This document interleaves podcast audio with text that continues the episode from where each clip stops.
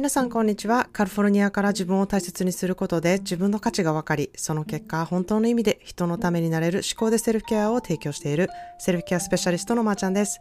え今日もこのポッドキャストが皆さんの気持ちに寄り添うものであったらいいなと思っています。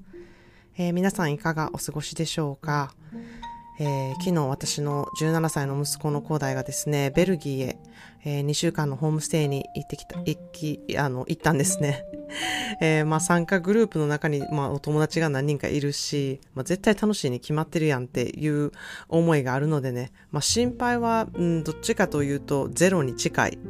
えー、まあ安全に楽しんできてっていう気持ちと、まあ、携帯っていうものがあるのでね、本当に、あの、常にね、行動もわかるし、あの、ビデオチャットもね、できるし、写真の共有もできて、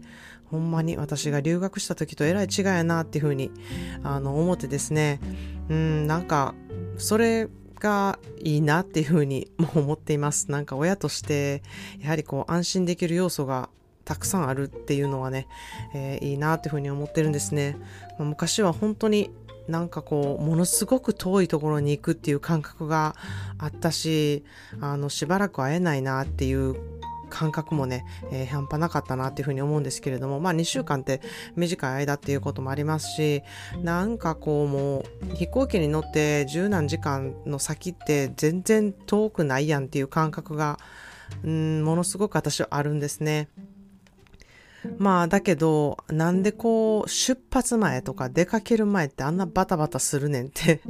もうほんまに不思議でしゃあないんですよね。まあそんな、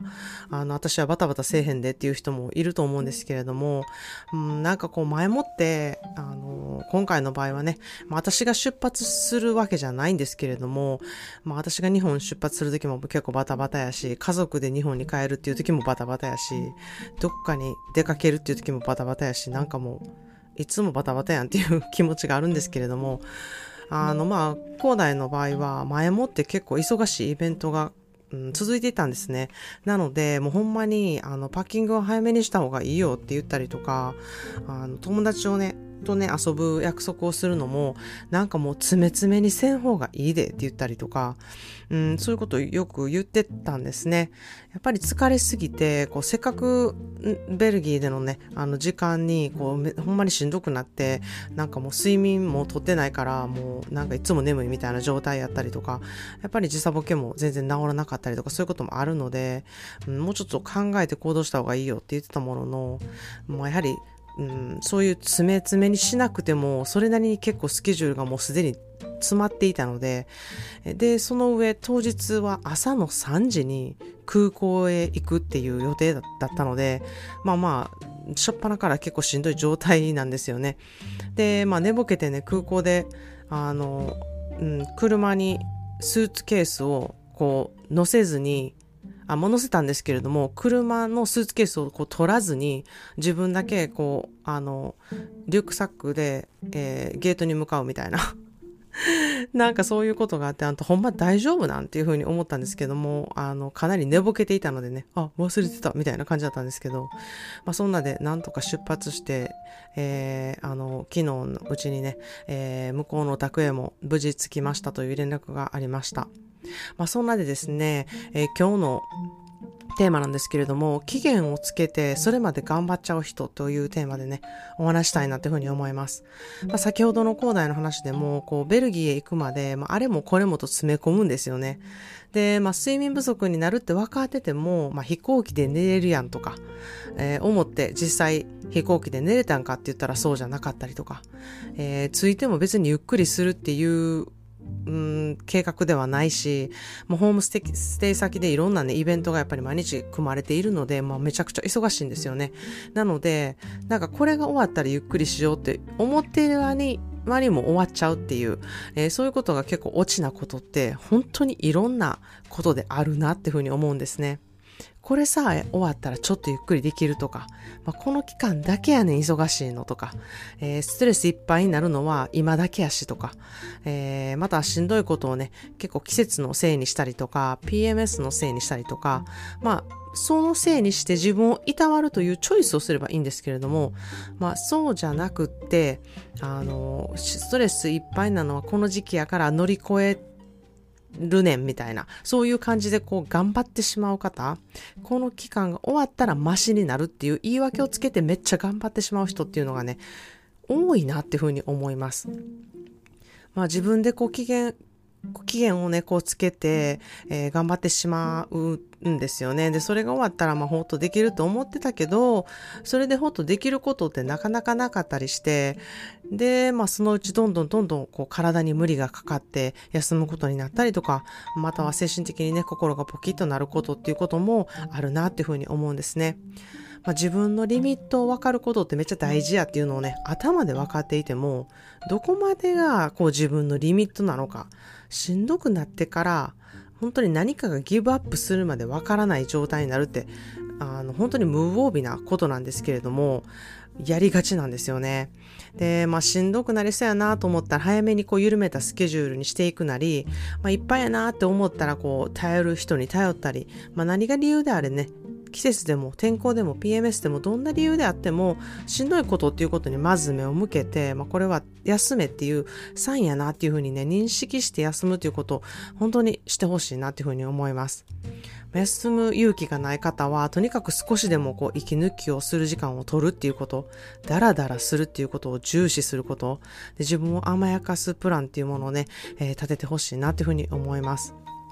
本当にこれが終わるまでって自分でね、ここまでっていうね、リミットをつけて頑張るってことをしないでほしいなっていうふうに思います。そこまで行くことが可能かどうかっていうのはわからないですし、しんどいなと思いながら必死で頑張るより、ちょっと緩く行くね、選択っていうものをね、そこでしてほしいなっていうふうに思うんですね。まあこれはもう本当に私も自分でめちゃくちゃしがちなので、すごくあの、意識してるとこなんですね。あの、いっぱいいっぱいにならないように、しんどくならないように、これ頑張りすぎてないだろうか、ここまでやろうって思ってないだろうかってことをめちゃくちゃ私は意識しています。そして、受講者さんとか、個人コンサル受けてくださる方にも、ものすごくこのね、頑張りすぎちゃうことっていうことを、えー、すごく感じることがたくさんあるので、えー、このリスナーさんの中にもね、いや、めっちゃあるあるそれとか、えー、めっちゃ耳痛いと思ってる方がね、あの、いると思うんですね。ということで今日のトピックにちなんだ、えー、言葉の花束です。It's a lot easier to be angry at someone than it is to tell them you are hurt. 自分が傷ついている時に傷があるということを言うことより怒りを表す方がたやすいという言葉です。It's a lot easier to be angry at someone than it is to tell them you are hurt. 自分が傷ついている時に傷があるということを言うことより怒りを表す方がたやすいという言葉ですね。まあ、これは今日の内容にこう置き換えてみるとですね、しんどい時にこう耐えるっていうことより頑張っちゃうっていう方が簡単だっていうことに置き換えられるんじゃないかなっていうふうに思います。耐えうることをね、えー、することって本当にそれは結果人に迷惑をかけないことっていうことなんですよね。頼ることをすることで周りの人もあ頼っていいんやっていうね優しさをね見せることにもなるなっていうことを本当に心に置いてほしいなっていうふうに思います。自分の大事な友達がしんどいのにめっちゃ頑張ってるとこ見たいでしょうか？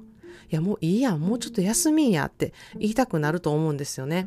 そんな風にご自身にも言ってあげてほしいなっていう風に思います。しんどいことを頑張ってやってると結構周りも一緒にしんどくなるんですよね。そしてもっと頑張らないとあかんっていう風習をね、広めていくことになるから、ぜひ私はこれはあのやめてほしいなっていうふうに思っています。